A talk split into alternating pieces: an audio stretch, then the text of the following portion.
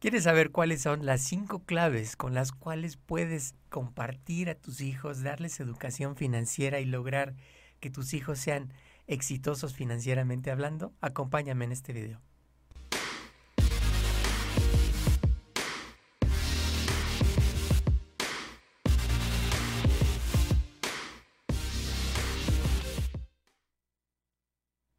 Bienvenidos amigos a nuestro programa de mis finanzas familiares en donde les compartiré diferentes estrategias en donde puedes tú aprender a ahorrar, aprender a establecer metas financieras de largo plazo y aprender sobre todo a hacer planes específicos que te pueden llevar a concluir, a lograr esas metas financieras que estás buscando en la familia. Bienvenidos.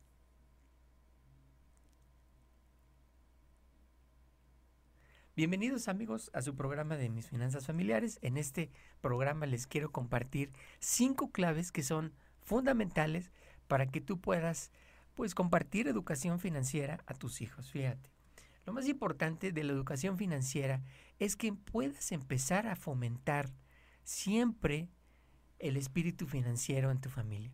Con tu pareja tienes que ponerte de acuerdo y los dos tienen que ponerse de acuerdo para empezar a hablar el mismo lenguaje hacia los hijos, hacia tus hijas, hacia tus hijos, de forma prácticamente similar.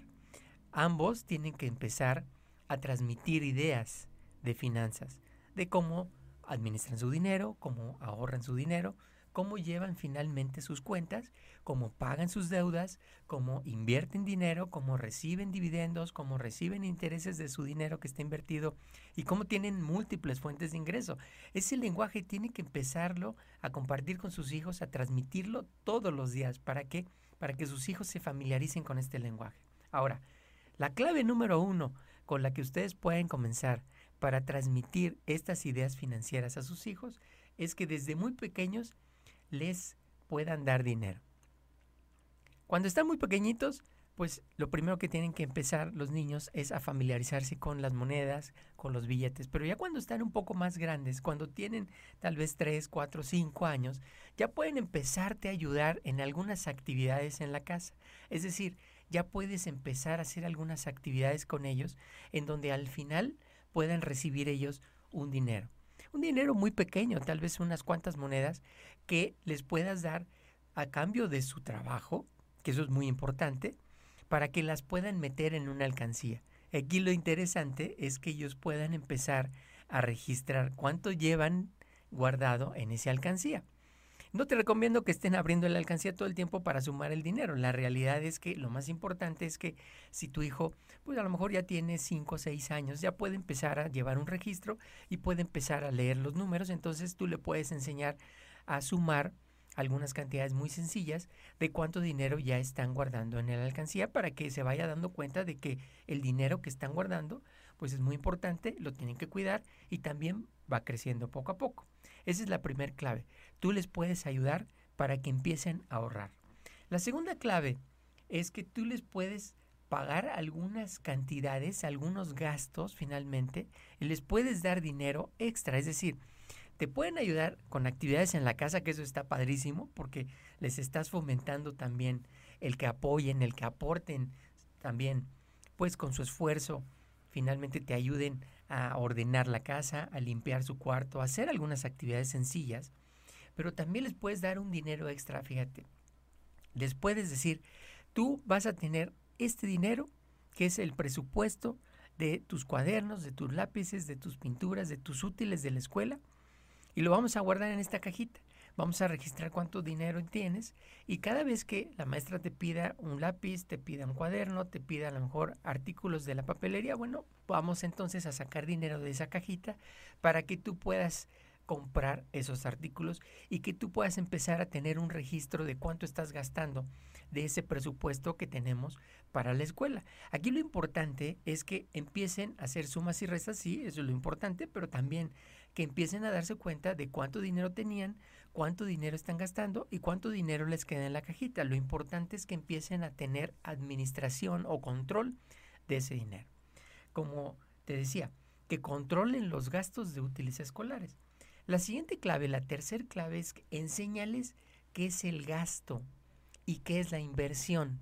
Aquí lo importante es que empiecen a darse cuenta que el gasto es todo lo que saca dinero de tu cartera y el, vamos a decir, la inversión es todo lo que mete dinero a tu cartera. Entonces, haz juegos para aprender a invertir.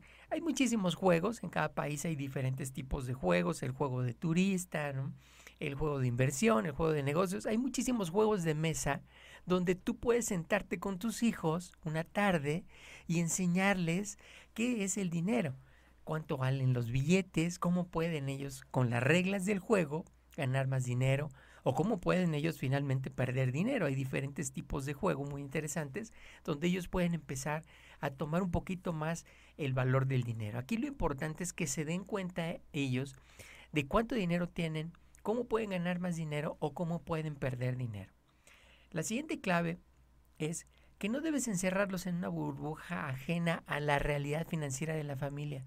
Fíjate, como psicólogo, mi recomendación es que siempre los involucres en los temas de la familia.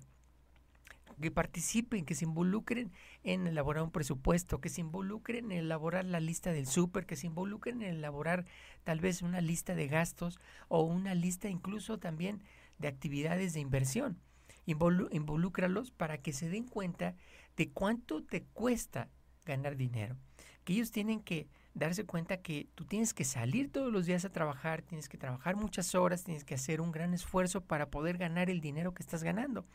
Que no se imaginen que ir al cajero automático en el banco es algo mágico y que pueden ellos destinar o sacar el dinero que ellos se les antoje o que ellos quieren. O sea, la realidad es que es muy, muy, muy diferente la realidad en la vida.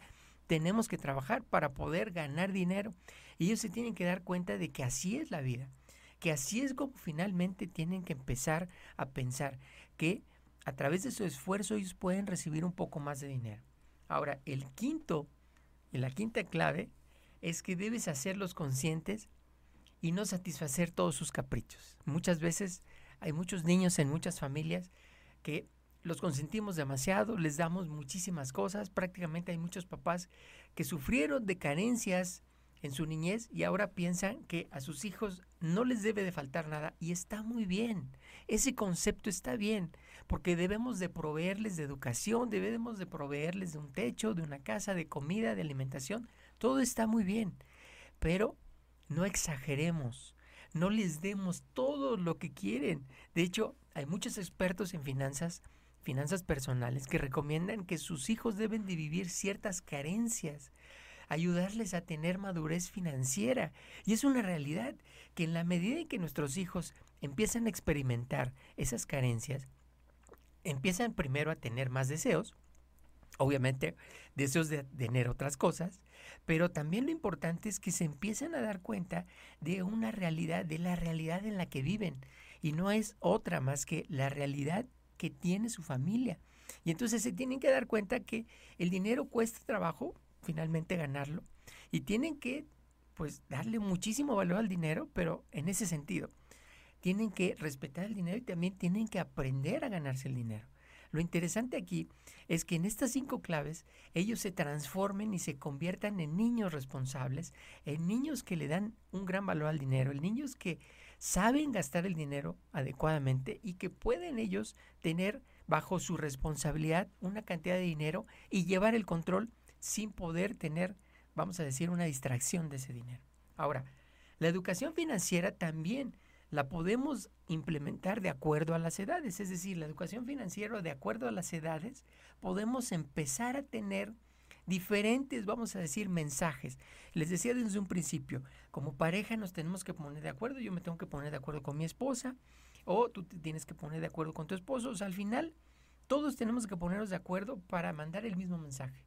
Y entonces, mantener el mensaje es lo más importante. Fíjate, la mente o los pensamientos es lo más importante. Entonces, si fomentamos hábitos financieros, es decir, si estamos nosotros desarrollando la mente de nuestros hijos, estamos desarrollando el activo más importante, el más poderoso, que le va a dar en un futuro que sea muy exitoso.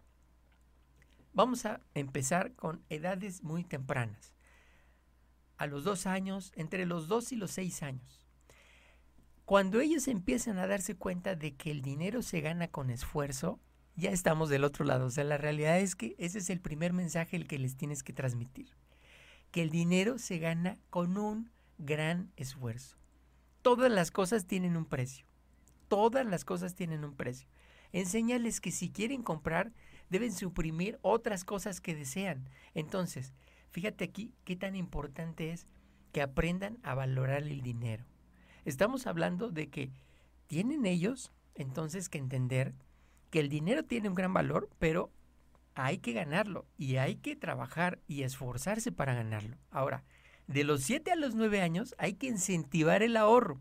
Es decir, ya ven, ya, estaban empezando a recibir dinero por las actividades que hacen en casa, por todas las actividades que ellos finalmente están empezando a hacer en casa, reciben dinero, lo ahorran y entonces les da cierto dinero también adicional para que ellos paguen ciertos gastos, por ejemplo, los artículos escolares que decíamos. Y por otro lado también, si trabajan para ganar dinero, entonces pueden hacer ahorro. Explícales, fíjate, explícales que tú les das ese dinero, pero también tienen que entender cuál es la situación de la familia. O sea, tú no les puedes pagar una gran cantidad de dinero por haber lavado el coche. Tú no les puedes pagar una gran cantidad de dinero porque te ayudaron una tarde a levantar y recoger su cuarto. No, la realidad es que algunas actividades incluso a lo mejor no tienen que ser pagadas. Algunas actividades a lo mejor son obligación. ¿Por qué? Porque es su cuarto, porque tienen derecho finalmente a estar en esa casa. Pero si hay otras actividades en donde les puedes pagar algún dinero. Entonces también les puedes enseñar límites, es decir, de acuerdo a nuestra situación familiar, este es el dinero que te podemos pagar, no podemos pagarte más dinero. Tienes que entender también eso y que tomen conciencia de lo que cuestan las cosas. Ahora, de los 10 a los 15 años, ya tienen más conciencia, ya saben manejar números, ya puedes enseñarlos a administrar su dinero, ya incluso pueden abrir una cuenta en el banco, pueden tener ahorros. No debes de complacerlos en todos, necesitan aprender a manejar también la frustración. Acuérdate que lo más importante es que ellos puedan tener esas ganas de hacer las cosas para poder ser finalmente pues aspiracional. Es decir, tú les puedes decir, si tú haces todas estas actividades, imagínate, vas a poder comprar este juguete, vas a poder comprar esta camisa, vas a poder comprar este pantalón, vas a poder comprar esas cosas que, que ellos están buscando tener. Y entonces es muy aspiracional lo que tú les estás transmitiendo y les vas a ayudar para que te ayuden en casa para que tengan hábitos también de cooperación en casa, de trabajar en equipo, pero al mismo tiempo les estás diciendo, contribuye, vas a ganar dinero y al mismo tiempo vas a poder alcanzar eso que tú quieres, con niveles, vamos a decir, con actividades de ahorro muy básico. Aquí estamos hablando de ahorro súper básico. Ahora, de 16 a 20 años ya son jovencitos, ya son muy adultos, prácticamente ya deben de tener una gran comprensión de lo que es el dinero, y pueden aprender a gestionar sus ahorros e inversiones. Hay empresarios jóvenes de 15, 16, 17, 18, 19, 20 años, incluso menores de 10, 12, 15 años, que han aprendido a gestionar adecuadamente sus ahorros y han podido hacer inversiones. Fíjate, pueden empezar a hacer inversiones, pueden empezar a aprender a multiplicar su dinero, pueden empezar a vender artículos y se hacen ya de una forma muy responsables prácticamente de su ingreso. O sea, pueden ser realmente empresarios en esas edades.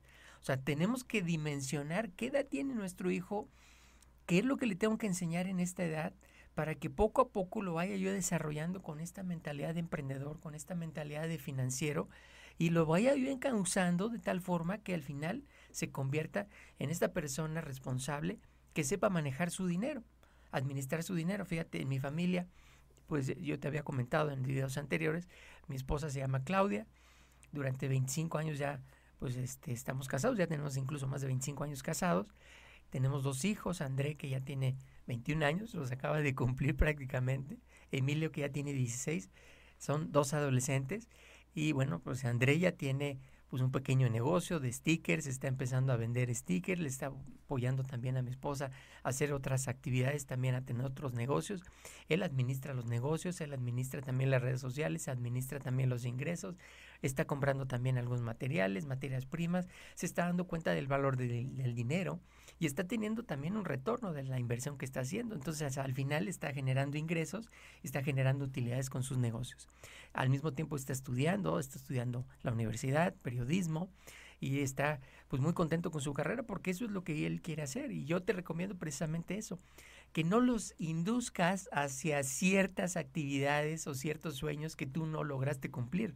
La realidad es que más bien tienes que ayudarlos para que con su creatividad, con su iniciativa, ellos vayan descubriendo cuáles son sus pasiones, qué es lo que les gusta hacer, qué es finalmente lo que quieren hacer en la vida y hacia adelante descubrir pues cuáles son sus sueños o cuáles finalmente pues son sus eh, preferencias, ¿no? Muchas veces incluso antiguamente decíamos cuáles son pues eh, sus intereses o su vocación personal, profesional, pues todo eso lo tienen que descubrir hacia adelante y hacia adelante tienen que empezar a crear su propia vida y pues tú nada más les puedes apoyar para que ellos las vayan descubriendo, no tienes que finalmente inducirlos, eso sería un error, o sea, la realidad es que más bien tienes que ayudarlos para que vayan descubriendo cuáles son esos intereses en donde quieren ellos crecer y desarrollarse. Si te gustó este video, amigos, compártanlo en las redes sociales, denos like y compártanos algunos comentarios de otros videos que les gustaría que pudiéramos estar haciendo con estas ideas de emprender, con estas ideas de poder transmitir educación financiera a sus hijos. Y pues con muchísimo gusto, si estás interesado en invertir, en ahorrar hacia el futuro y en consolidar, en crear metas financieras para tu familia, para hacer o lograr esos pues grandes sueños que tienes en familia, por favor contáctame, te puedo ayudar muchísimo, te puedo brindar una asesoría gratuita te voy a dejar en pantalla mi correo electrónico que es emartinez.com y también pues me puedes buscar en redes sociales, ya estoy en Facebook, en Twitter, ya estoy en YouTube y puedes compartirme qué opinas de este video, comentarios también de cómo estás implementando ya con tu familia algunas de estas ideas. Lo más importante es que pongas en acción todas estas ideas y acuérdate que podemos estar en contacto. Muchísimas gracias amigos, que tengan un excelente día.